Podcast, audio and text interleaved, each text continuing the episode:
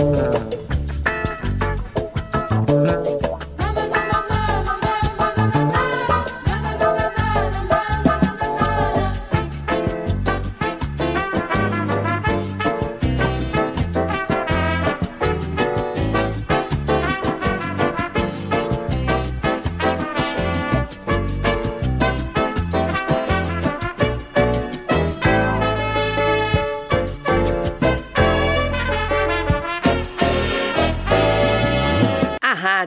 Manaua apresenta Revista Manaua com Oscar Henrique Cardoso.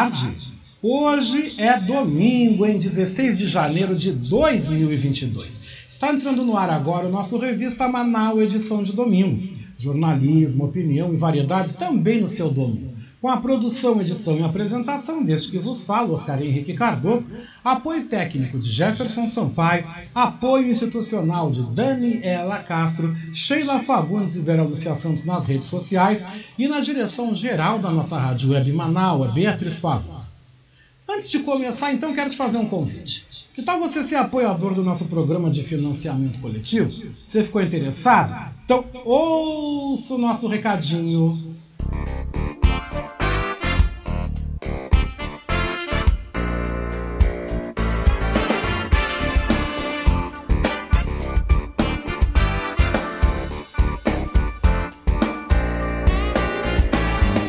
quero convidar você, você que está me ouvindo, você internauta que nos acompanha, a ser um amigo da Rádio Web Manaua. Você pode ser nosso amigo e também nosso parceiro no nosso projeto do financiamento coletivo. Acesse manaua.com.br barra doe e escolha uma forma para você contribuir para o fortalecimento de um canal de comunicação independente e democrático. Lá você vai encontrar diversas formas de contribuição como boleto, cartão de crédito e até mesmo depósito em lotéricas ou agências da Caixa Econômica Federal. Sua contribuição é fundamental para aprimorarmos ainda mais a nossa estrutura. Se você desejar saber mais sobre financiamento coletivo, você pode entrar em contato com a nossa colega Marilene Pullman através do telefone 51 99393 1747. Esta é a Rádio Web Manaua.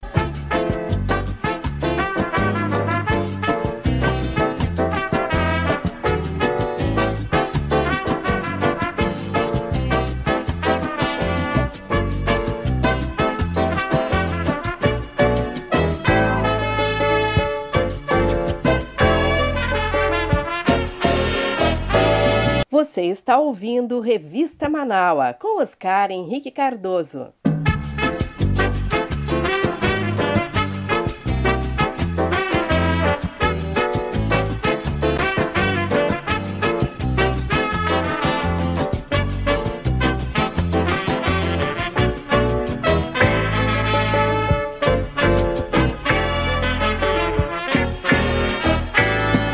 Lembrando a todos que a edição deste domingo é gravada. Eu volto ao vivo na programação aqui da Rádio Web Manaus, nesta segunda-feira, a partir das 10h30 da manhã, na segunda hora do programa Voz da Resistência. E a gente destaca no nosso Revista Manaus, edição deste domingo, 16 de janeiro de 2022, a tragédia que as fortes chuvas têm causado pelo Brasil, especialmente em Minas Gerais, onde no último final de semana uma barragem rompeu e interditou a BR-040 interrompendo o acesso entre Belo Horizonte e o Rio de Janeiro. E o movimento dos atingidos pelas barragens denuncia o total descaso do governo federal com a situação destes espaços, como amplia a representante do movimento em Minas Gerais, Letícia Oliveira, ao repórter Norberto Notari, da agência Rádio Web, que você confere agora no nosso Revista Manaua, edição de domingo. A agência Rádio Web acompanha a situação das chuvas em Minas Gerais, os problemas que têm causado e os riscos anunciados nesta segunda-feira em relação ao rompimento de uma barragem em Pará de Minas. Para falar mais sobre o tema, conversamos com a Letícia Oliveira, ela que é integrante do movimento dos atingidos por barragens. Ela iniciou nossa entrevista falando sobre a preocupação sempre neste período com os rompimentos e detalhou o motivo pelo qual não há uma fiscalização prévia para evitar tragédias. As autoridades não têm esse compromisso, né? As autoridades não conseguem fazer esse trabalho preventivo, né? Na grande maioria das vezes. Porque elas também, a legislação deixa muito a cargo, né? Da empresa responsável pela barragem, seja mineradora, seja outro tipo de empresa, seja proprietário da barragem. Os funcionários, às vezes, né, da Agência Nacional de Mineração, por exemplo, são poucos para fiscalizar o tanto de barragem que tem, principalmente em Minas Gerais, né, mas em outros estados também. Então, acaba que a fiscalização não é feita, né, da forma que deveria ser feita em todas as barragens que existem. E, isso gera essa situação, né, de que com as chuvas as barragens ficam mais frágeis, né, e não há essa informação correta para a população. É, e claro, né, os, o, o, os, os órgãos fiscalizadores também têm aí uma relação né, com as empresas, né? não deveriam ter, mas acabam tendo uma relação de dependência, né, de, e também de deixar a empresa fazer a sua, a sua fiscalização, da empresa contratar auditoria, né, dos, ficam muito dependentes dos equipamentos das empresas, né, que medem a situação lá, os dados da barragem, enfim. Não conseguem fazer isso antes, fazem na época das chuvas, porque aí tem uma pressão, né, que faz aí os órgãos de fiscalização agirem e o próprio poder público agir, né? O movimento teve algum tipo de descaso ou vista grossa por parte do poder público? Com certeza, né? O poder público tem muita relação com as empresas, principalmente com as mineradoras, são as mineradoras que financiam a campanha né, dos principais políticos de Minas Gerais e outros estados também, mas Minas Gerais ser gritante, né, sendo aí um estado uhum. que depende muito né, da mineração aí como atividade econômica. Então há também uma permissão, né, uma permissividade aí do, do poder público em relação às empresas, principalmente as mineradoras, para é, dificultando né, a fiscalização, não tendo profissionais em número e quantidade suficiente, permitindo que as empresas repassem todos os dados da fiscalização e é, autorizando né, que as, as barragens funcionem. Muitas vezes, quando as barragens têm alguma situação ali é, preocupante, né? Então, deixando muito na mão da mineradora, né? e não cumprindo o seu papel de poder público, de fiscalizar, de cobrar, né, de legislar ali. Então, tem muito essa essa situação, sim, do poder público não cumprir o seu papel e deixar as empresas, né, à vontade para conduzirem os seus empreendimentos da forma que for melhor para elas, para o lucro delas, não para a segurança da população. Letícia, as empresas que atuam nessas regiões de barragens têm preocupação de realizar o trabalho de forma diligente? é, as empresas donas das barragens, né, mineradoras ou não, podem ser barragens de mineração, barragens elétricas, barragens de armazenamento de água, né, elas têm as suas técnicas, né, os seus técnicos, as suas tecnologias, constroem as barragens é, e dizem que conseguem controlar né, as barragens, conseguem garantir segurança para essas barragens. Mas esses momentos extremos, né, por exemplo, de chuva extrema, como nós estamos vivendo agora, mostra que não é bem assim né? Que essas empresas escancaram, né? O que as empresas estão tentando esconder, que elas constroem as barragens, mas elas não conseguem controlar tudo que pode acontecer, né? A barragem, ela, ela não não está segura 100%, né? As empresas não conseguem passar essa segurança para a população. Elas não conseguem controlar as estruturas delas. Por isso nós temos diversos crimes, né? Essas diversas situações de barragens abrindo comporta, abrindo válvula, barragem rompendo, dique rompendo, né? Por quê? Porque, na verdade, não há segurança né? garantida, não há fiscalização, há uma fiscalização, quando há, pode haver uma fiscalização mal feita, e as empresas ficam muito à vontade. Aí elas buscam fazer o trabalho para garantir o lucro delas, né? Mas gastar com segurança para a população não é um gasto principal né, para as empresas. E elas não conseguem, é, de fato, como elas querem dizer, né? Que, que conseguem controlar suas estruturas, elas não conseguem, né? Em eventos grandes, de grandes chuvas, por exemplo, o processo já fica todo descontrolado, né? Nós estamos vendo várias barragens aí piorando a situação, entrando em risco, as que estão em risco piorando a situação, né? Esse dique aí que já rompeu, né? Já transbordou em Nova Lima, da Valurec, é, hum. outras barragens que não são de rejeito, a, é, liberando água, né? Em cima da população que está abaixo, porque não consegue conter, não consegue ter um planejamento de liberar água antes da chuva vir, já que eles têm acesso à previsão do tempo muito mais refinada, né, do que a população de forma geral. Então, não consegue nem ter esse planejamento, né? É, então, na verdade, não é feito adequadamente, pensando na segurança da população, esse trabalho das empresas, né? Existem ações judiciais já pedindo reforço na fiscalização? É, as ações judiciais que a gente tem conhecimento são mais em relação ao direito, né? dos atingidos depois que a situação acontece, enfim, né? É, então, essa de da, do, do, do, transbordamento do DIC, né, em Nova Lima, da Valorec, já há algumas ações, né, do Ministério Público e outras nesse sentido, né, de, de pedir ali o ressarcimento das pessoas que foram atingidas por aquela situação, né, ação judicial mais nesse sentido, né. O reforço na fiscalização a gente entende que é necessário uma lei né, de segurança de barragens, que já foi aprovada em Minas, que está sendo discutida a nível nacional no Congresso né, é, e no Senado, que a gente possa aprovar essas leis né, e fazer elas acontecerem de verdade, né, na prática, elas funcionarem.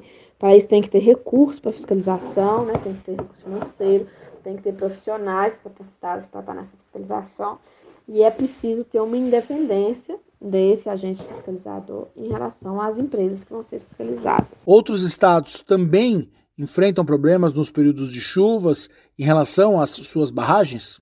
Outros estados também enfrentam problemas, sim, né, no período de chuvas em relação às suas barragens. Algumas das situações da, na Bahia, né, que a gente viu agora também recentemente, algumas situações têm a ver com barragens lá na Bahia também que liberaram água, né, barragens de armazenamento de água, né, e também no Pará, né, tem algumas situações, em Tucuruí, em outros lugares, no Rio de Janeiro também tem algumas situações, né, de barragens na divisa com Minas Gerais. Então a gente está tentando monitorar também esse essa situação nos outros estados né, também. E que ainda pode, inclusive, acontecer, né? Se a chuva continuar, o Espírito Santo já começa aí também a ter as enchentes no Rio Doce, né? que está com rejeito da mineração do rompimento da barragem de fundão ainda. Então, é mais uma vez o rejeito entrando na casa das pessoas. Depois de seis anos, isso volta a acontecer de novo. Letícia, quais ações preventivas o movimento tem lutado em relação ao problema? O MAB é, tem entendido que é muito importante, né? Essa questão da legislação, então, a legislação que trata de segurança de barragens, que seja efetivada, então, fazer pressão para que exista essa legislação, para que ela seja efetivada, né, existindo, que ela valha na prática. Uma lei também sobre direitos das populações atingidas por barragens, né, porque tendo a lei de quais são os direitos, como deve ser a reparação dos atingidos, as empresas também pensam, né, duas vezes antes de fazer uma, é, arriscar, né, uma situação, deixar uma barragem em risco. É, e também a gente entende que é necessário que haja punição para as empresas que são responsáveis por rompimentos, por danos à população em relação às suas barragens, né? Então, Mariana, o crime de Mariana não foi punido, né? O rompimento da barragem fundou não houve punição para ninguém das empresas, para nenhuma das empresas. O crime de Brumadinho também, o rompimento da barragem do Colo do Feijão, não houve punição. Então, isso tudo vai deixando as empresas muita vontade para fazer do jeito delas, né? Para deixar as barragens em risco, para deixar as barragens romper, para deixar as barragens criarem outros tipos de problemas, né? Nas comunidades e sabendo que nada vai acontecer com elas, que depois de um ano, dois do rompimento, elas vão voltar a lucrar, lucrar trilhões né, de dólares, como foi o caso da Vale no último ano, nos últimos dois anos, e é, tá tudo bem né, para as empresas. Então, se continuar acontecendo isso, né, as empresas vão continuar com a mesma prática, já que não há nenhuma punição em relação a essa prática para elas, né? Para a população há, mas para, né, que sofre os danos, que não tem os direitos garantidos, mas que perdem vidas, né, humanas, mas para as empresas não há, né? Então, elas já têm tudo é, avaliado, né? Se acontecer algum rompimento, quais vão ser os danos, quais vão ser os custos, está tudo já dentro do, da panela de custos, elas vão continuar lucrando com isso. Então, para elas não há tanta necessidade né, de agir. Por isso, precisa haver uma punição, precisa haver uma legislação que preveja essa punição, inclusive, né, e que os atingidos continuem, né, é, lutando por seus direitos, não desistam, né, consigam se organizar, consigam cobrar cada vez mais das empresas e dos governos, né, do poder público, o papel de cada um, as suas responsabilidades.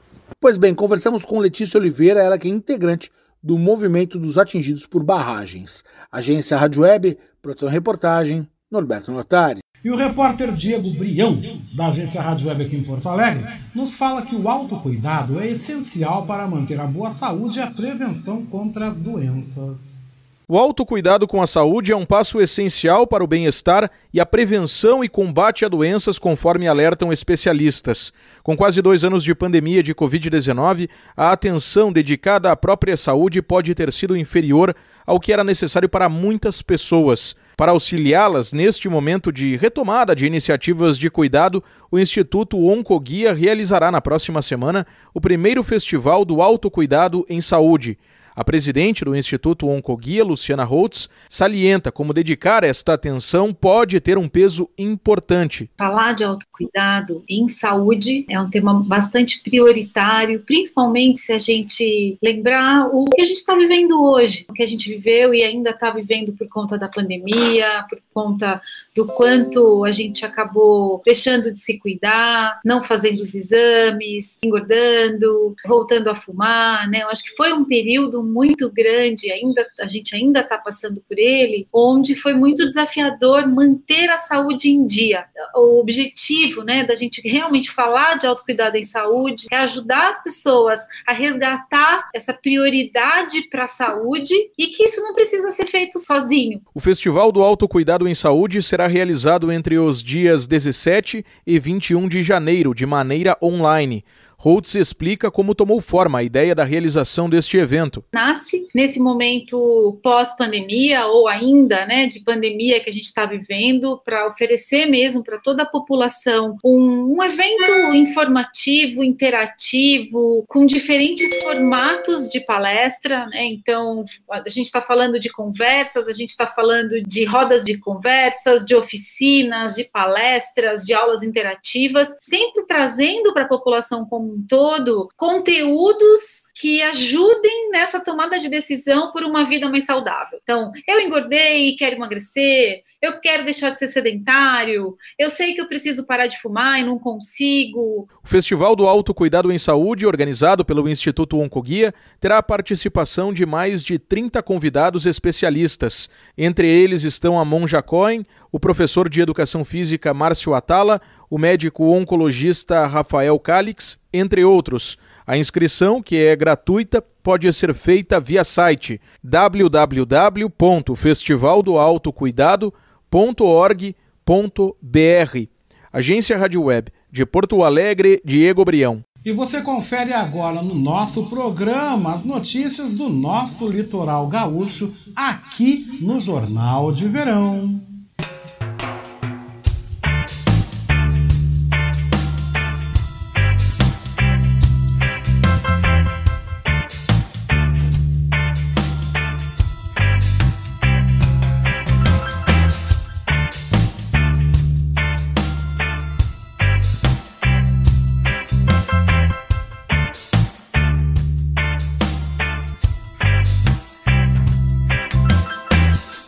Acessibilidade é um compromisso importante para garantir a inclusão de todos à beira-mar. E para isso, a Prefeitura de Tramandaí, por meio da Secretaria Municipal de Obras, disponibiliza duas esteiras de acesso ao mar para cadeirantes e portadores de necessidades especiais.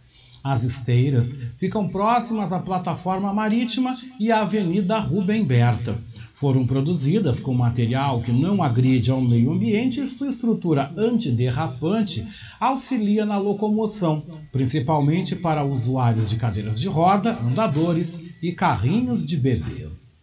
Se você está em Capão da Canoa e quer conferir uma exposição diferente e instrutiva, não deixe de ir ao Parque Náutico do município para visitar a exposição Travessia.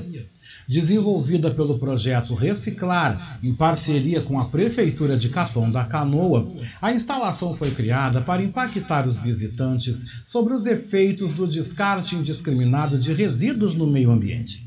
A estrutura foi executada com materiais de baixo impacto ambiental, como madeira tingida, iluminação de LED e redes de pesca extraídas pela Patrulha Ambiental da Brigada Militar.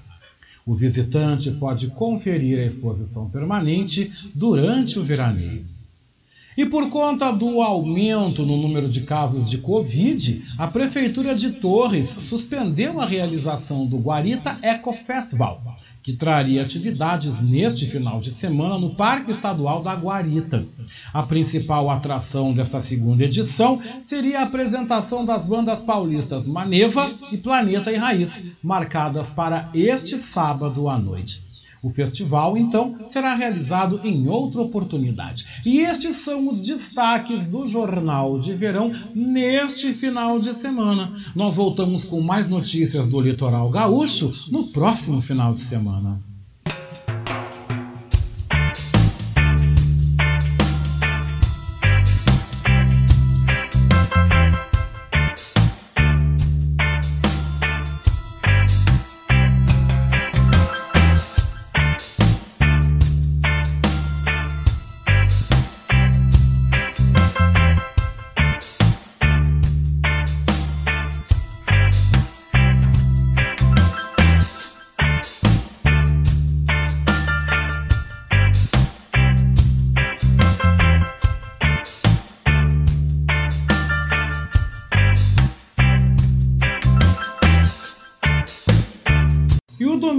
Porto Alegre, em boa parte do Rio Grande do Sul, segue com previsão de instabilidade e pancadas de chuva por conta do forte calor.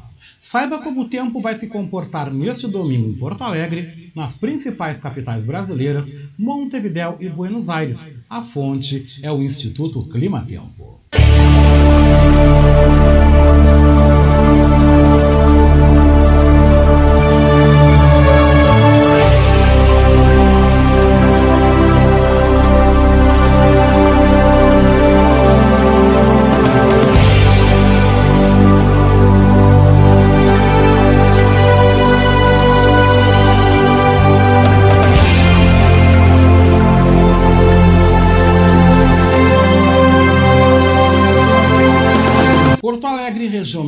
Metropolitana tem previsão para neste domingo de tempo instável, céu nublado, pancadas aí de chuva por conta do calor, a máxima pode chegar aos 37 graus.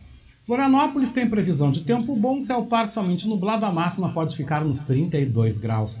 Curitiba tem previsão de tempo instável, céu parcialmente nublado, com pancadas de chuva, temperatura máxima em 30 graus. São Paulo tem previsão de tempo instável, céu nublado, pancadas de chuva, temperatura máxima 31 graus. O Rio de Janeiro tem previsão de tempo bom, céu claro, temperatura máxima 32 graus. Brasília tem para este domingo também previsão de tempo bom, céu claro, temperatura máxima 29 graus. Montevidéu tem previsão de tempo instável, céu nublado, possíveis pancadas por conta do calor, temperatura máxima de 29 graus. E Buenos Aires tem a previsão de tempo instável, com céu nublado, pancadas esparsas de chuva, temperatura máxima 32 graus. Vamos de música, hein? Agora no nosso programa de domingo, hein? Vamos curtir um bom som? Ouça!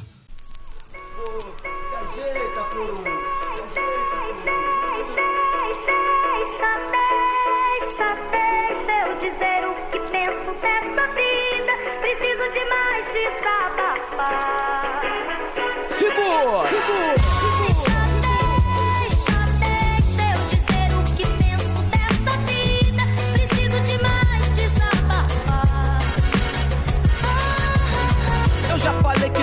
Algo a dizer e disse que falador passa mal e você me disse que cada um vai colher o que plantou, porque raiz sem alma, como o Flip falou, é triste. A minha busca é na batida perfeita. Sei que nem tudo tá certo, mas com calma se ajeita por um mundo melhor. Eu mantenho minha fé, menos desigualdade, menos tiro no pé.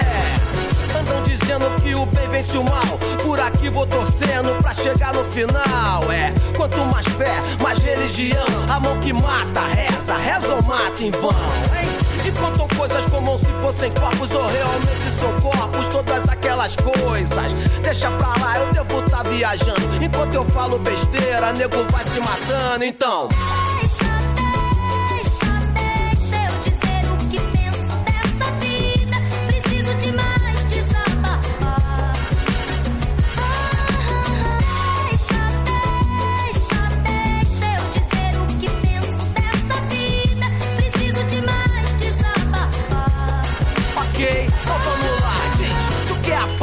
Eu quero também. Mas o Estado não tem direito de matar ninguém aqui não tem. Pena de morte, mas segue o pensamento. O desejo de matar de um capitão nascimento que, sem treinamento, se mostra incompetente. O cidadão, por outro lado, se diz impotente. Mas a impotência não é uma escolha também de assumir a própria responsabilidade, hein? Cê tem em mente, se é que tem algo em mente Porque a bala vai acabar ricocheteando na gente. Grandes planos, paparazzo demais. O que vale é que você tem e não o que você faz. Celebridade é artista, artista que não faz arte. Lava a mão como Pilates achando que já fez sua parte.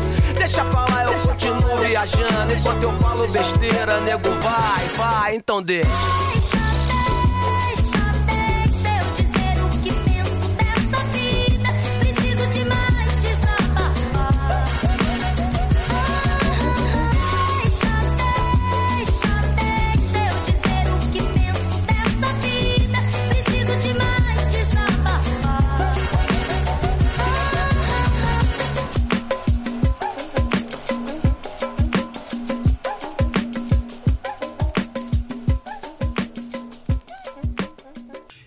bloco do Revista Manaus, edição de domingo, você tem as efemérides e os quadros famosos em revista, Viva la France, batucando por aí, poesia subversiva e também o nosso time de colunistas do Revista Manaus, edição de domingo.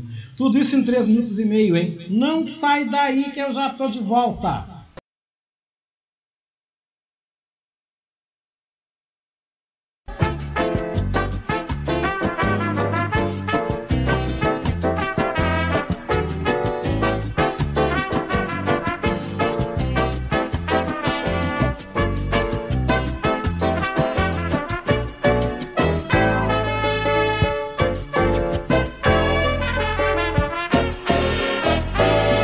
Você está ouvindo Revista Manaua com Oscar Henrique Cardoso.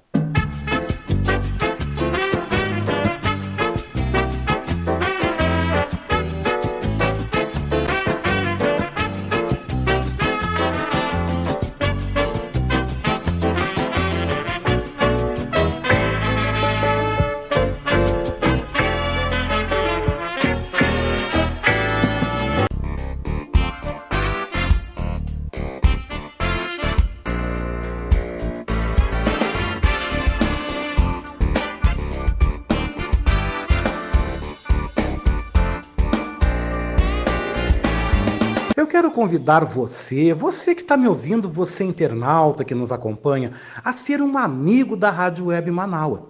Você pode ser nosso amigo e também nosso parceiro no nosso projeto do financiamento coletivo. Acesse manaua.com.br barra doe e escolha uma forma para você contribuir para o fortalecimento de um canal de comunicação independente e democrático. Lá você vai encontrar diversas formas de contribuição, como boleto, cartão de crédito e até mesmo depósito em lotéricas ou agências da Caixa Econômica Federal. Sua contribuição é fundamental para aprimorarmos ainda mais a nossa estrutura. Se você desejar saber mais sobre financiamento coletivo, você pode entrar em contato com a nossa colega Marilene Pullman através do telefone 51 99393 1747. Esta é a Rádio Web Manaua.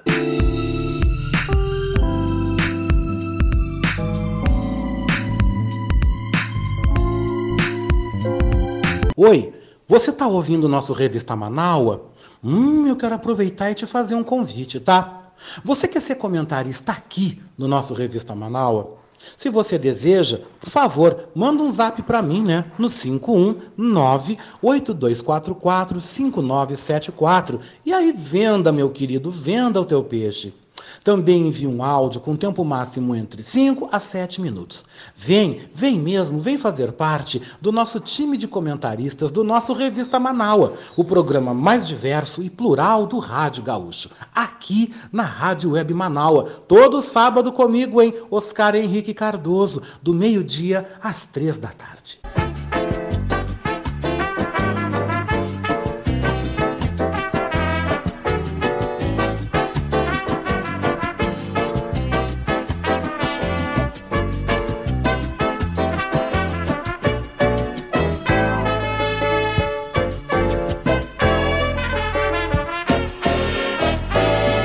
Você está ouvindo Revista Manaua com Oscar Henrique Cardoso.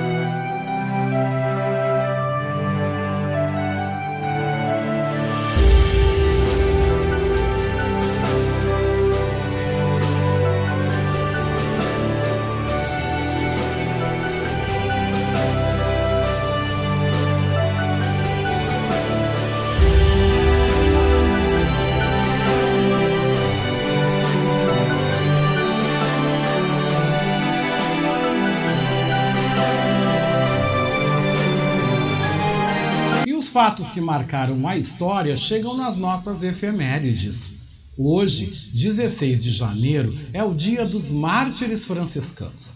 O santo do dia é São Marcelo e o orixá do dia, segundo o Batuque Gaúcho, é Pai Oxalá. Em 1605, a primeira edição de Dom Quixote de Miguel Cervantes era publicada em Madrid. Em 1938, nascia o humorista Jô Soares. Em 1939, era publicado em um jornal diário a primeira tira em quadrinhos do Super-Homem. Em 1969, era divulgada a lista com 43 caçados pelo golpe militar de 1964. Em 1988, Tina Turner entrava para o livro dos recordes com o maior número de pagantes em seu show no Rio de Janeiro.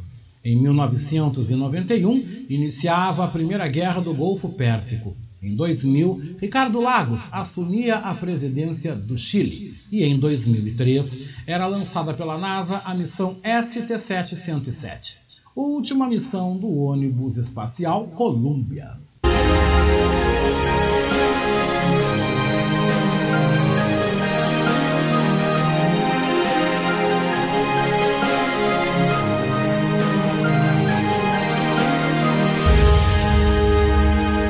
E nesta edição dos Famosos em Revista, Ricardo Weber Coelho nos traz como destaques que Roberta Miranda detonou Anitta nas redes sociais e Jorge Benjor fala sobre morar no Copacabana Palace. É babado, é treta dos famosos? Tá aqui no nosso Revista Manaus, edição de domingo. Boa tarde, Ricardo.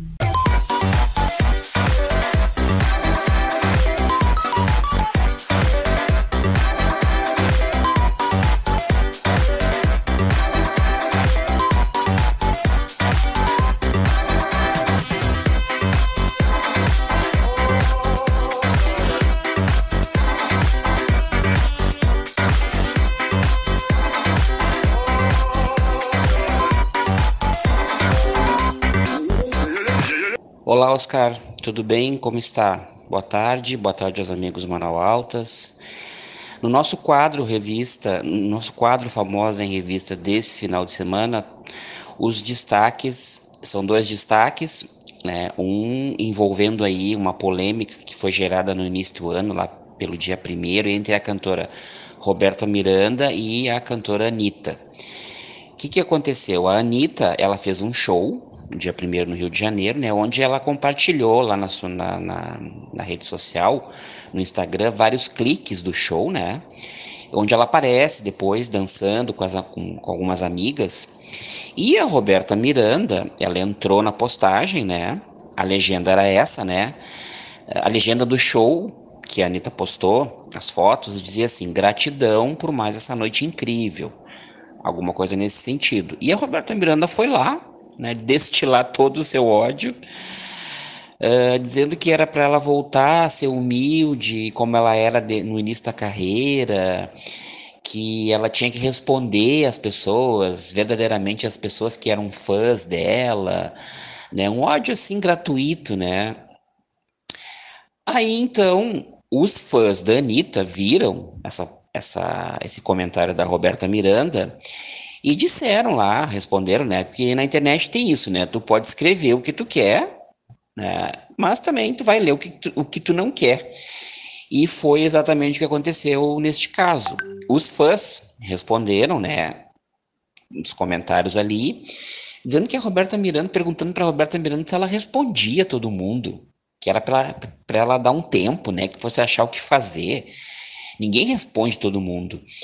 E teve um outro também que disse que era pura inveja, né? Que a Roberta Miranda, que a Roberta Miranda era uma invejosa, que ela não, não sabia nem se expressar, né?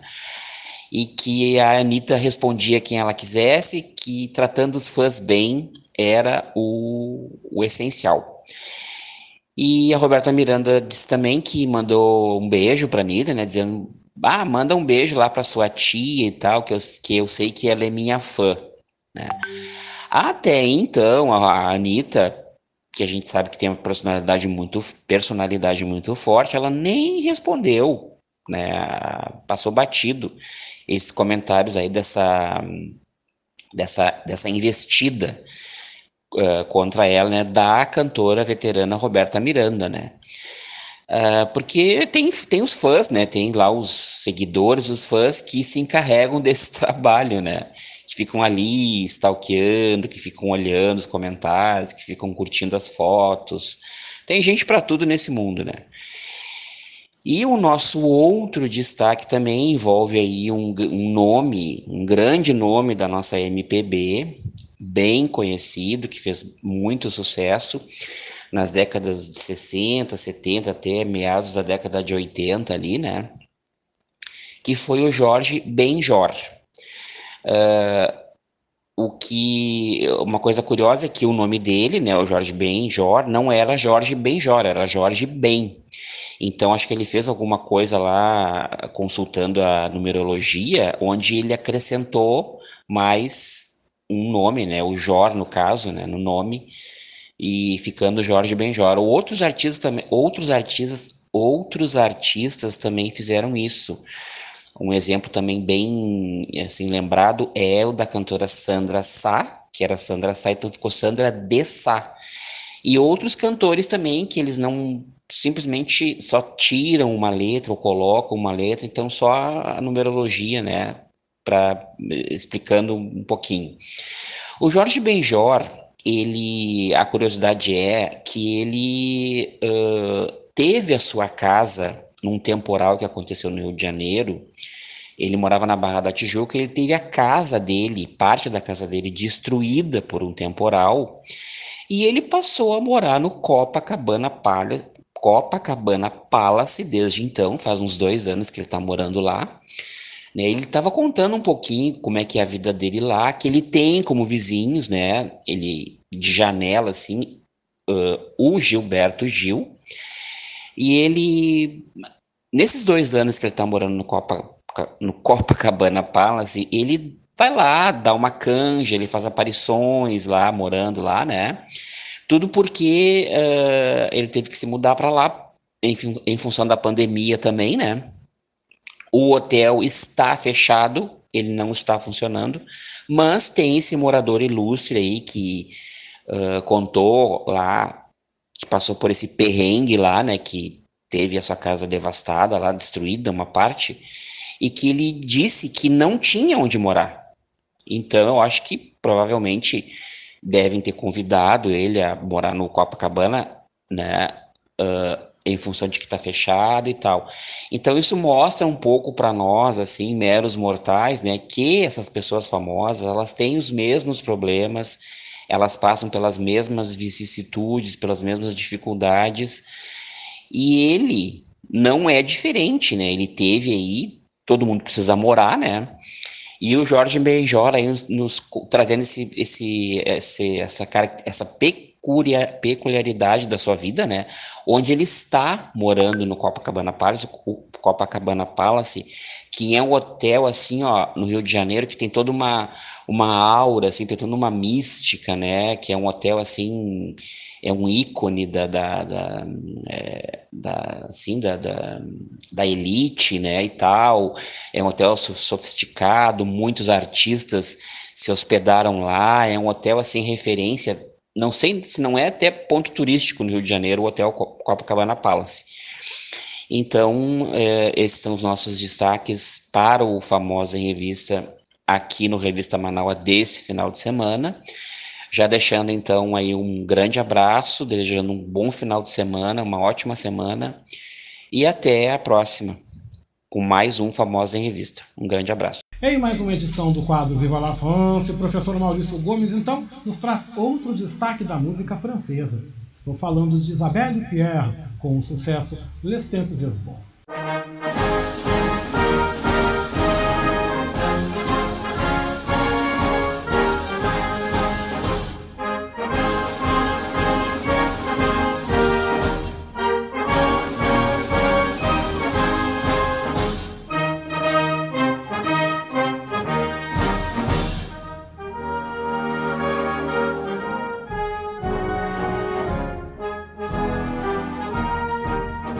Boa tarde, ouvintes do Revista Manaua. Boa tarde, Oscar. O Vive la France de hoje traz Isabelle Pierre, nome artístico de Nicole Lapointe, nascida em 9 de junho de 1936.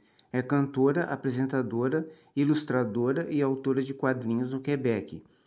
Iniciou sua carreira em 1963, lançando seu primeiro álbum em 1965. Foi apresentadora na Rádio Quebec. Hoje ouviremos seu maior sucesso,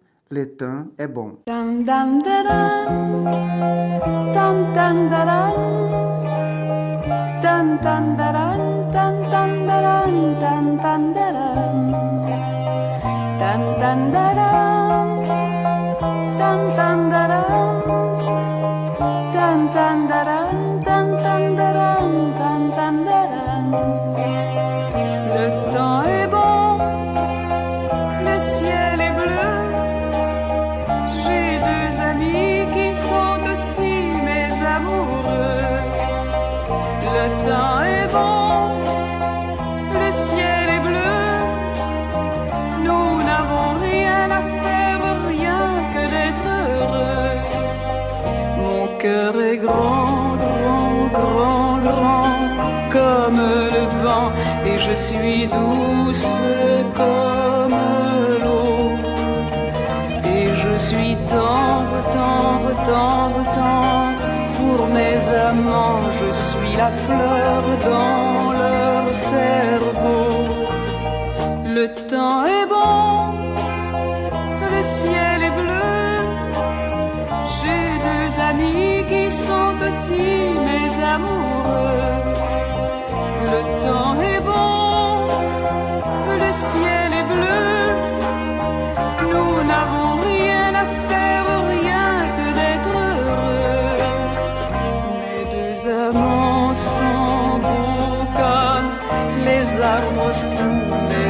amants sont doux, doux, doux. Je suis à eux de l'âme jusqu'à la peau. Les nuits sont longues, les jours sont chauds. Je ne savais plus voir, je ne savais plus entendre, je ne savais plus. Voici que je regarde, que j'écoute et que je sais qui je suis.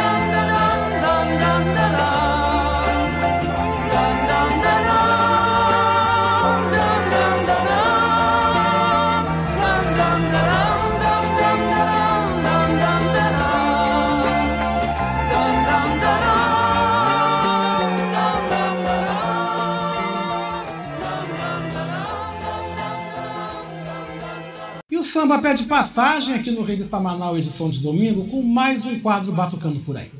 O radialista, blogueiro e pesquisador Edinho Silva nos traz hoje o samba por conta do saudoso Carlos Medina. Com o samba, só tem um problema nesse amor. Boa tarde, Edinho. Batucando por aí. As batucadas dos nossos tantãs. Olá, Oscar Henrique Cardoso, estimados e estimadas ouvintes do programa Revista Manaus. Tudo bem?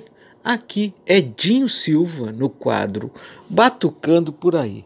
Hoje meu convidado para animar o comentário é o saudoso Carlos Medina, intérprete de samba de notável reconhecimento no, no cenário regional do samba e do carnaval, que percorreu as mais tradicionais escolas de samba aqui de Porto Alegre. Carlos Medina entrou no, na pele, no coração, na alma e na mente de todos, de carnavalescos e carnavalescas de diferentes faixas etárias com um tema que costumava interpretar de forma brilhante. Este tema uh, foi também por muito tempo, ainda é até hoje, um hit né? uh, que os filhos com que mantém um grupo de swing, samba swing, chamado, intitulado Os Medinas, né, o Márcio, e o Daniel contam ainda com a presença do, do neto do Medina, o Evandro, né, que animam os bailes de Porto Alegre. E esse samba, a qual me refiro, fala de, uma, de um tema bastante interessante. Ele, com o título Só tem um problema neste amor. Só tem um problema neste amor, diz a música. Ela é bamba, ela é bamba, e eu sou o imperador. É bastante interessante isso, que traz uma, uma referência, uma reverência às duas grandes escolas de maior, maiores torcidas do carnaval aqui da cidade, em tempos em que discute-se discute-se a possibilidade de cancelamento das festas de Momo ou a transferência, tenho ouvido muita gente falar que por conta da pandemia é favorável ao cancelamento das festas de Momo, enquanto que outras pessoas, e até, aliás, eu tenho ouvido muito pouca gente falar, por que não fazer o que fizeram em outros estados, né? transferiram, transferiram a festa para outras datas. Enquanto essas decisões não chegam, eu convido a vocês então para curtir esse samba bem gostoso na voz do saudoso Medina. Só tem um problema neste amor. Ela é bamba e eu sou imperador. O que na verdade acaba não sendo um problema. É possível conviver com diferenças, sim. É possível torcer por um clube, por uma escola, enquanto o, o grande amor da nossa vida pode, pode ser adversário, diria assim, nesse espaço. É possível, então, falando em carnaval, é possível acompanhar o desfile da amada ou do amado e ao final, na dispersão, estar lá esperando com uma água mineral bem gelada e sair festejando a folia de mão. Armazém do seu Brasil, vacina para todo mundo. Eu agora tomei a liberdade de falar no Armazém do seu Brasil. Eu convido aqueles que me ouvem na revista Manal acompanhar as coisas do Armazém do Seu Brasil, que é o meu blog, tá bom? Grande abraço a todos e fui!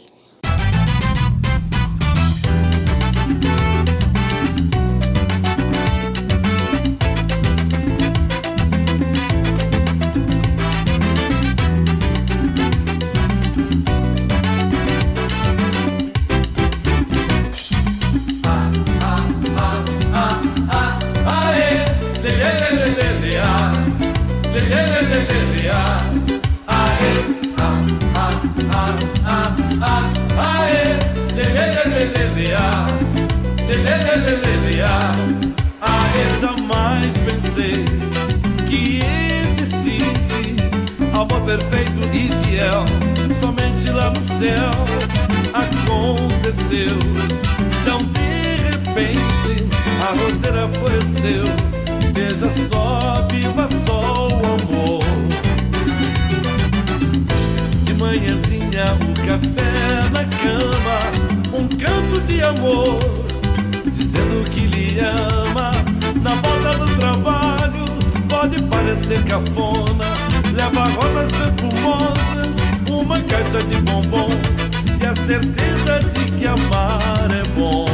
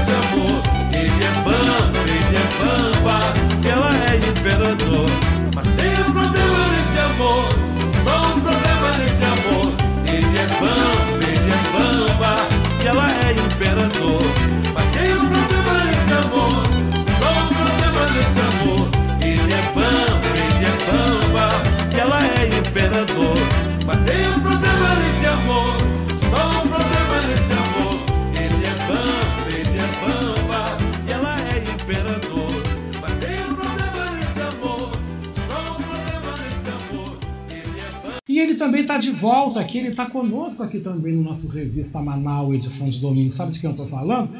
Felipe Magnus, que chega agora com a sua poesia subversiva. Poesia subversiva com Felipe Magnus. Poema Teus Pés, de Pablo Neruda. Quando não posso contemplar teu rosto, contemplo teus pés. Teus pés de osso arqueado, teus pequenos pés duros. Eu sei que te sustentam e que teu doce peso sobre eles se ergue. Tua cintura e teus seios, a duplicada púrpura dos teus mamilos, a caixa dos teus olhos, que há pouco levantaram voo, a larga boca de fruta, tua rubra cabeleira, pequena torre minha. Mas se amo os teus pés, é só porque andaram sobre a terra e sobre o vento e sobre a água até me encontrarem. Soneto do Amor Total, de Vinícius de Moraes. Amo-te tanto, meu amor. Não cante o humano coração com mais verdade. Amo-te como amigo e como amante, numa sempre diversa realidade.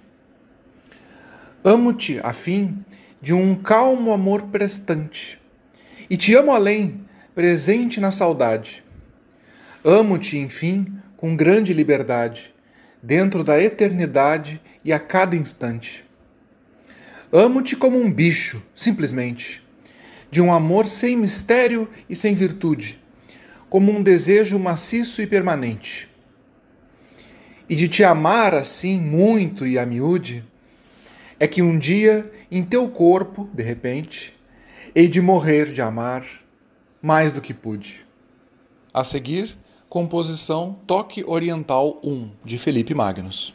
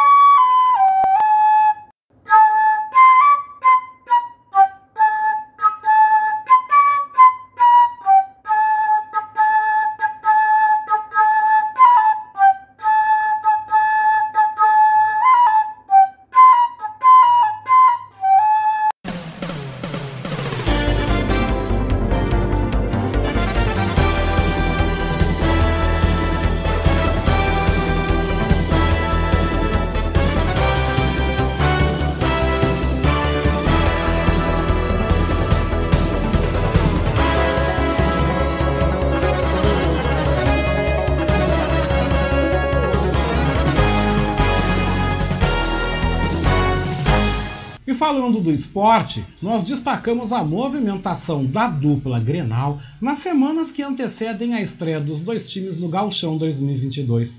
O principal destaque do Inter nesta semana foi o início então dos treinos da pré-temporada do Colorado, onde o técnico Alexander Medina começou a colocar em prática o seu ritmo de trabalho. Em seus primeiros contatos com o elenco no CT do Parque Gigante, Medina impôs uma alta intensidade nas atividades com bola, é o ritmo que ele quer trazer para o elenco que estreia no Gauchão 2022 contra o Juventude no próximo dia 26 no Alfredo Jaconi, em Caxias do Sul. O Inter tem desafios. Um deles é trazer os títulos do Gauchão e da Copa Sul-Americana, além de recuperar a imagem e a posição no Campeonato Brasileiro, onde o time permanece na Série A. No Grêmio, a palavra de ordem é testar o seu elenco já no Gauchão que começa no fim do mês. O tricolor montou o time que terá a volta de Kahneman, Benítez, Douglas Costa, Diego Souza e Ferreira como suas estrelas para começar a temporada. Uma fase mais tímida e com poucos holofotes em relação aos times que permanecem na Série A do Brasileirão. Resultados que também influem na arrecadação do time, que anunciou na última semana um pacote para reduzir gastos e cortar custos.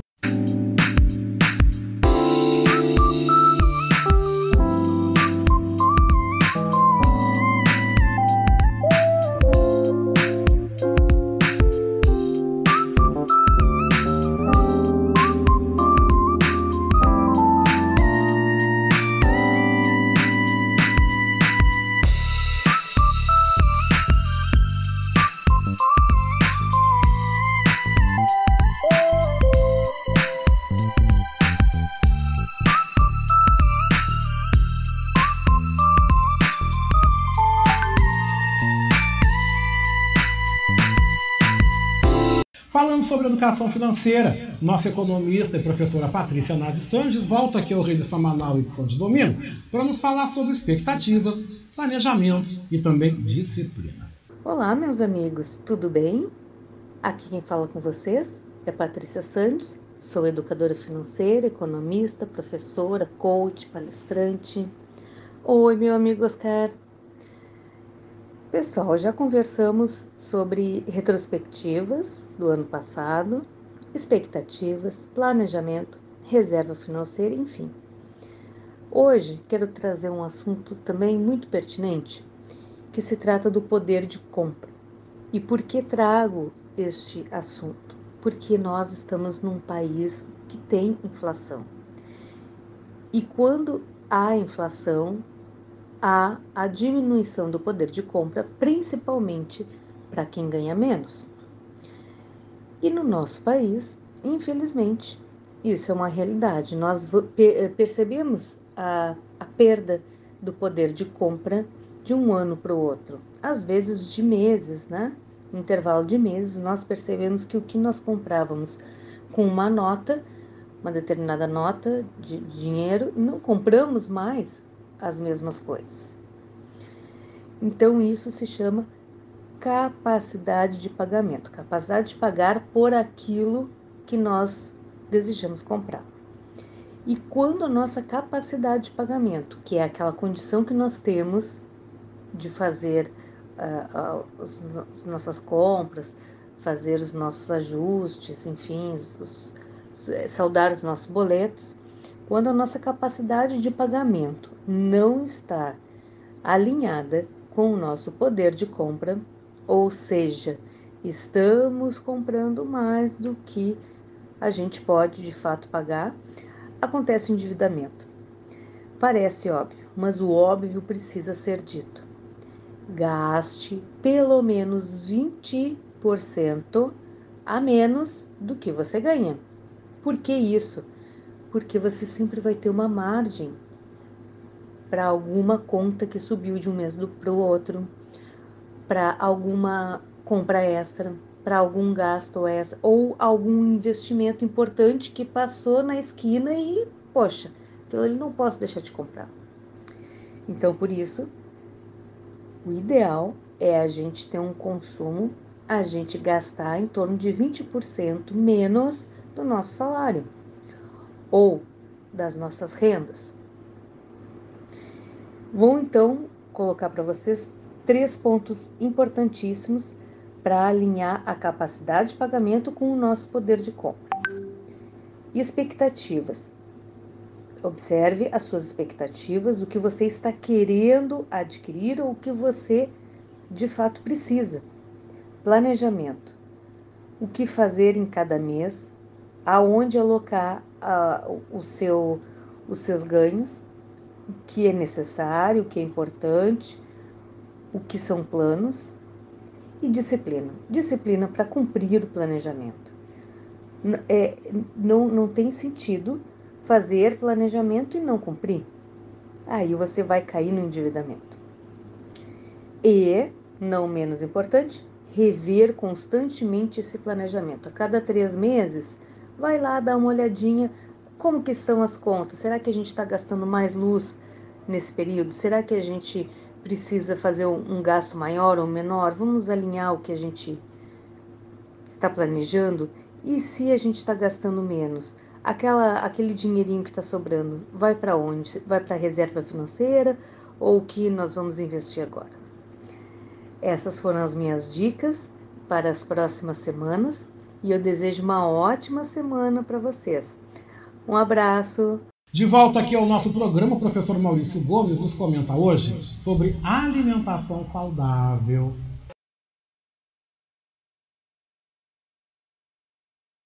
Boa tarde, ouvintes do Revista Manaua. Boa tarde, Oscar. O tema do meu comentário de hoje é alimentação saudável. E seguindo com as metas de 2022, vamos conversar sobre alimentação saudável. A alimentação é fundamental para manter o ser humano em suas mais diversas atividades. Além de exercícios físicos, como já comentei aqui, é necessária uma alimentação balanceada com nutrientes adequados. O excesso de farináceos, doces ou frituras pode prejudicar a saúde.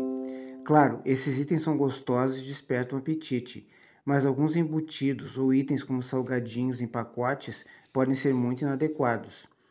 Com isso, não quero dizer que as pessoas têm que se tornar veganos, abandonando a carne, por exemplo, apesar que o preço que ela está, somos praticamente forçados a isso. Itens como frutas e verduras devem fazer parte da nossa dieta, o que também esbarra nos altos preços dos alimentos.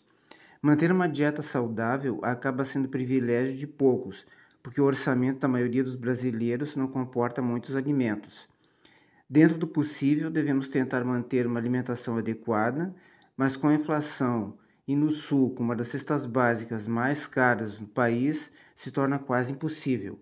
Mas temos opções como as feiras ecológicas com produtos orgânicos que podem favorecer as pessoas.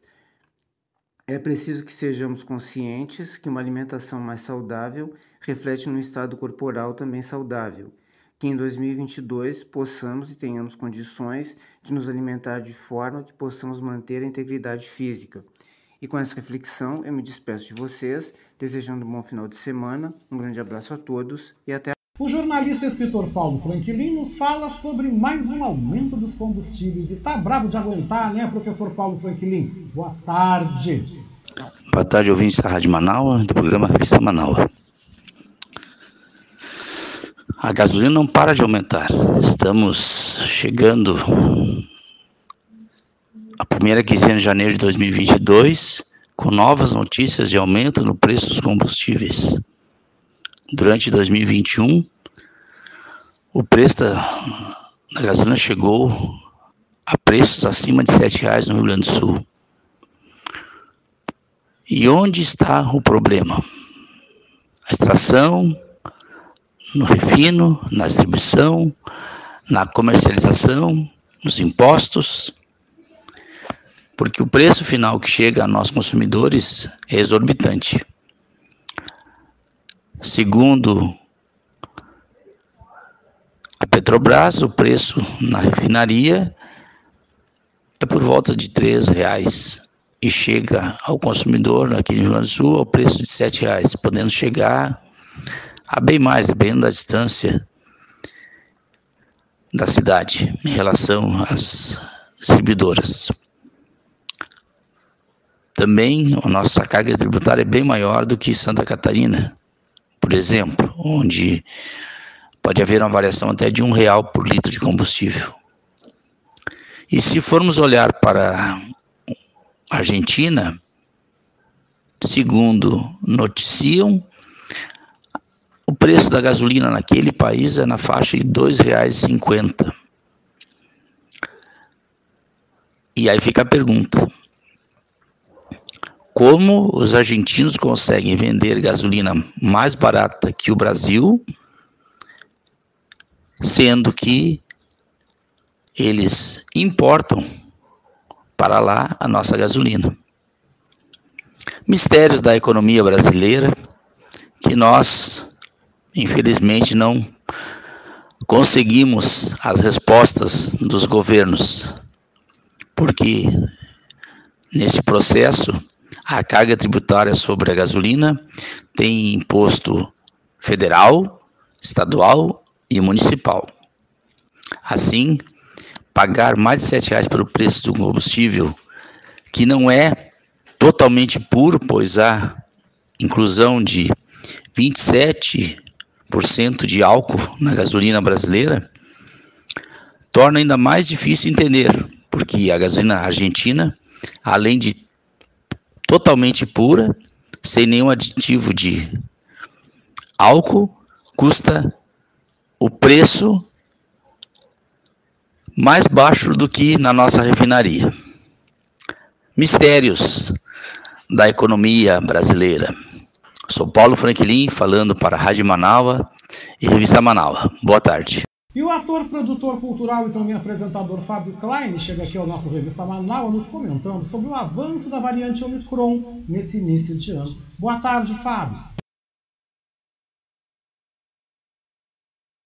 Boa tarde, Oscar. Boa tarde, ouvinte da Manaus. Fábio Klein aqui. É, bom, pessoal, é, não tem como não falar a respeito do assunto é, da pandemia, né? Não tem como não falar. É porque a gente a gente está vendo aí é, a, a contaminação de muita gente e muito mais rápido do que do que comumente, né? É, essa, essa variante, ela, ela não sei porquê, não, não, não entendo, porque eu não, não, não sou é, é, técnico no assunto, mas ela, a, impressão que dá é que ela é, é, se espalha mais rápido, né? Ela contamina mais rápido as pessoas, né? Não sei. As pessoas estão se contaminando muito rápido. E é, isso é, é, perigoso, né? Claro que é perigoso. Por quê? Sabemos que tem muita gente que não se vacinou, sabemos que tem muita gente que não quer vacinar as crianças, né? A exemplo do daquele cara que está sentado lá no, no Planalto. É, e isso é perigoso, é lógico, porque é muito mais fácil é, é, disseminar o vírus né, com essas pessoas. Né? As pessoas que estão vacinadas, que estão é, adoecendo, a gente percebe que elas estão é, tendo, tendo eh, sintomas um pouco mais leves. Isso é, é uma, é uma garantia de que a vacinação está dando certo, né? Apesar do grande número de pessoas que estão é, é, sendo contaminadas, é, o número de óbitos é muito baixo. Então a gente percebe que é, é a vacinação, né? A gente percebe que a gente já sabia desde sempre, nós sabíamos que não é a imunização 100%, né, mas que há imunização, né, em um percentual um pouco mais baixo, mas há. Então é isso que está salvando as pessoas. As vacinas estão salvando pessoas. E, e essas outras pessoas negacionistas aí que acompanham o, o, o, o devaneio desse, desse camarada, é, elas é, estão, estão completamente equivocadas, estão perdendo a oportunidade de salvar outras vidas. Né? Que eu não sei se elas se importam com isso. Elas são tão egoístas para mim.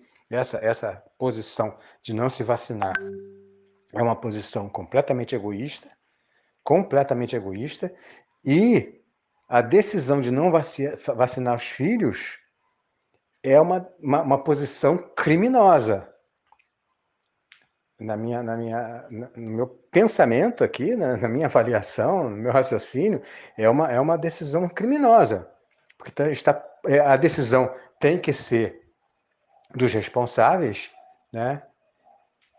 Em decidindo não vacinar, está expondo a criança né, ao perigo, está expondo a criança a, a ficar doente, está expondo a criança, inclusive, a vir a óbito. Né? Enfim, nós sabemos que o Brasil era um exemplo, né? era um exemplo de, de vacinação, né? nas campanhas de vacinação.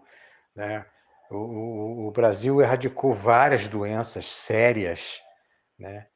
aqui do Brasil por conta de vacina. Por conta de vacina. Aí vem colégios que pedindo a, a o cartão de vacinação dos alunos e essas pessoas que sempre apresentaram cartão de vacinação das outras né, vacinas anteriores que eh, todo mundo tomava sem problema, né?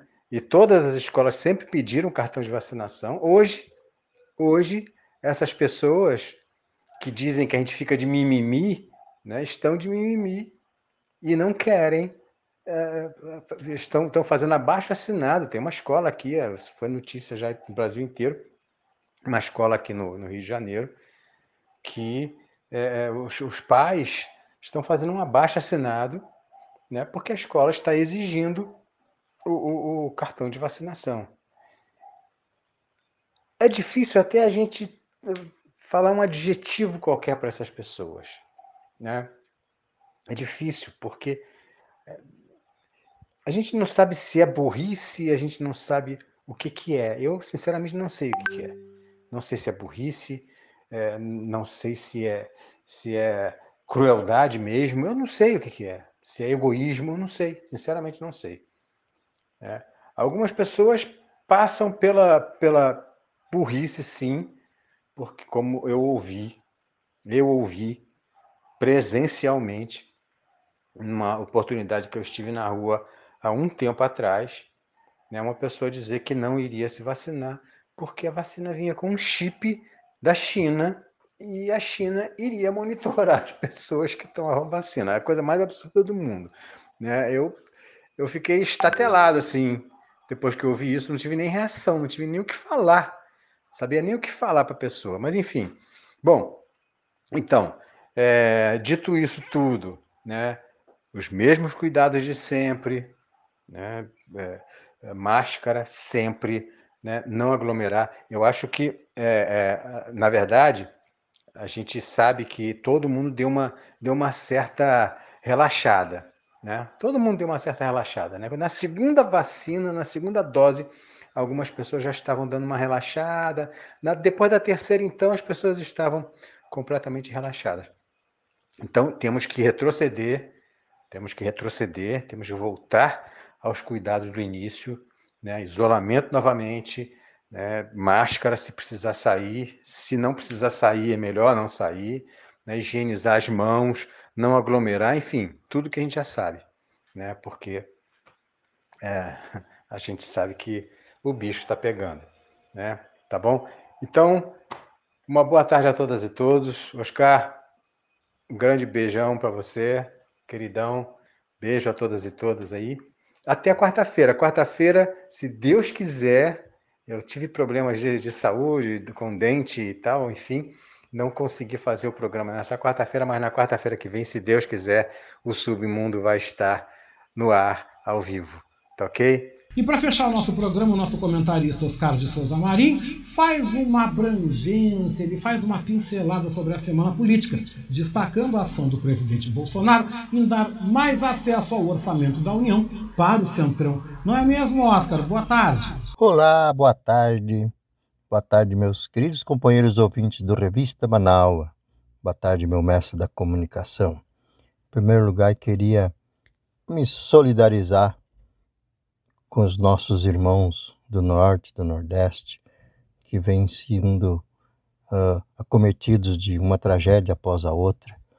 E a gente aqui no Sul, graças a Deus, estamos uh, todos ainda com saúde e fortes e uh, não temos ainda nenhuma tragédia acontecendo e a gente queria mandar então o nosso carinho, nosso apoio para os irmãos lá do Norte e do Nordeste porque não vimos até o momento nenhuma palavra de apoio, nenhum movimento de uh, logística do Exército, da Marinha, seja de quem for, por parte do governo federal para ajudar aquele pessoal que vem sofrendo a cada dia que passa. Lamentavelmente, uh, o foco deles não é esse e eles não estão preocupados com isso. Eles estão preocupados em tungar nós brasileiros a cada dia que passa. Uma vez que vimos essa semana o, o, a promulgação de um decreto-lei do despresidente, despresidente desprezível, que eu queria juntar tudo a, as duas palavras e acabei gaguejando, dando plenos poderes ao Centrão, que aos poucos e ao fim e ao cabo chegou na chave do cofre. ministro Guedes, mais desprestigiado do que nunca, não, não serve mais para nada, começa a fritura então de mais um ministro por parte do Centrão, porque agora todas as ações do Ministério da Economia passam pelo crivo da Casa Civil, que nada mais é do que o patrão do Centrão, o seu Nogueira que está lá, e é ele quem vai então dec decidir para onde vão os recursos milionários que o Brasil tem. Felizmente, falta pouco tempo para essa gente ser varrida do poder e nós possamos uh, ter o Brasil de volta diante da seriedade, diante da, da democracia. Por aqui, infelizmente, numa entrevista considero catastrófica, o, o desprefeito, o Melonário, mostrando todo o seu negacionismo, declarando todo o seu apoio a, aos desmandos do, do Queirodes lá, disse que de maneira nenhuma vai exigir uh, certificado de vacina para as voltas às aulas. Então é uma, um apelo que faço aos meus queridos companheiros ouvintes que têm filhos, sobrinhos, netos, que voltam agora para as aulas logo em seguida, que tenham todo o cuidado, que mantenham todos os protocolos de uh, cuidados, porque infelizmente vai acontecer ainda muitas tragédias também por aqui, por conta do negacionismo, por conta da uh, safadeza desse pessoal que não está nem aí para a saúde dos brasileiros, o que eles querem mesmo é surfar na onda da, do dinheiro e eles se consideram acima do bem e do mal. Lamentavelmente, é o que temos para essa semana, Oscar, e mais uma vez renovar uh, os nossos votos de melhoras para que os nossos irmãos nordestinos. Um, muito obrigado pela oportunidade de conversar com, com os nossos ouvintes e aquele tradicional beijasco com gosto de churrasco. E o nosso Revista Manaus deste domingo 16 de janeiro de 2022 contou com a presença dos nossos comentaristas Ricardo Weber Coelho, Maurício Gomes, Edinho Silva, Felipe Magnus, Patrícia Nazi Sandes, Paulo Franklin, Fábio Klein e Oscar de Souza Marinho. O programa teve na produção, edição e apresentação Oscar Henrique Cardoso, o apoio técnico de Jefferson Sampaio, apoio institucional de Daniela Castro, Sheila Fagundes e Vera Lúcia Santos nas redes sociais e na direção geral da nossa Rádio Web Manaua, Beatriz Fazes. A seguir você fica com a playlist da Rádio Web Manaus por Jefferson Sampaio. E às sete da noite você tem mais uma edição do Domingo.com com Adroaldo Bauer Correia e convidados. Eu, Oscar Henrique Cardoso, gente, eu volto amanhã, segunda-feira, às 10h30 da manhã, na segunda hora da Voz da Resistência. E o Revista Manaus edição de domingo volta no próximo domingo, às 3 da tarde. A gente termina o programa então com o belo som de Jorge Versilo com a canção Fênix. Um ótimo domingo. Beijou com gosto de coco. Eu volto amanhã, segunda-feira, às 10h30 da manhã. Até lá!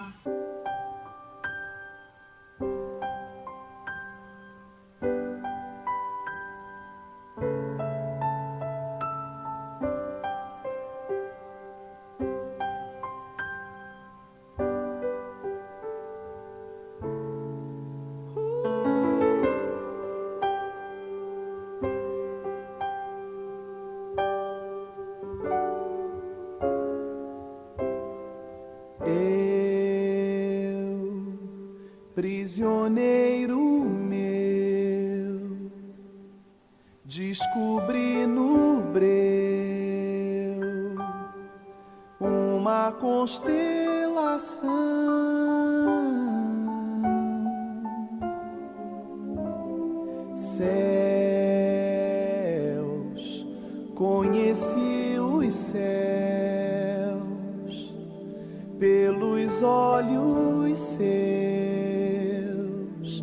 Véu de contemplação. Deus, condenado eu fui a forjar o amor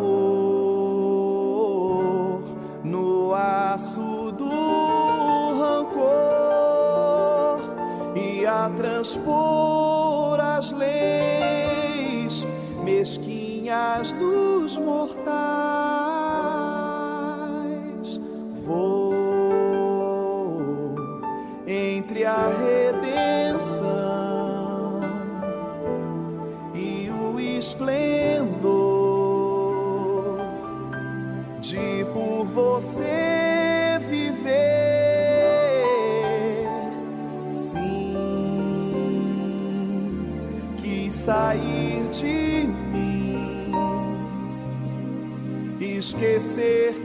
sou e respirar por ti e assim transpor as leis mesquinhas dos mortais.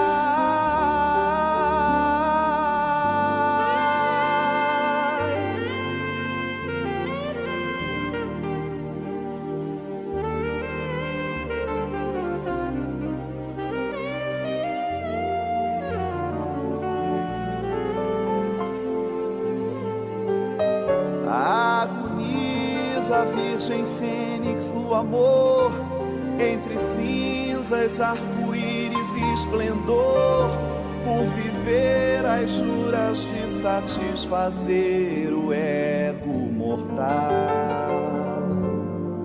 Coisa pequenina, sem telha divina renasceu das cinzas, onde foi ruína, pássaro ferido, hoje é paraíso,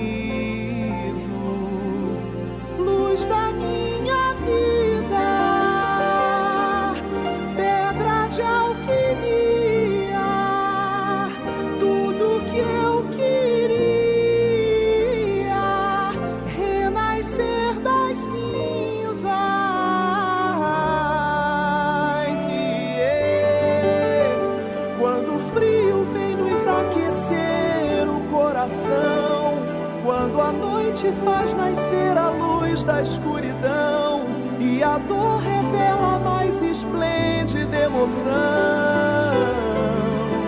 o amor. Quando o frio vem nos aquecer o coração, quando a noite faz nascer a luz da escuridão e a dor revela a mais esplêndida emoção.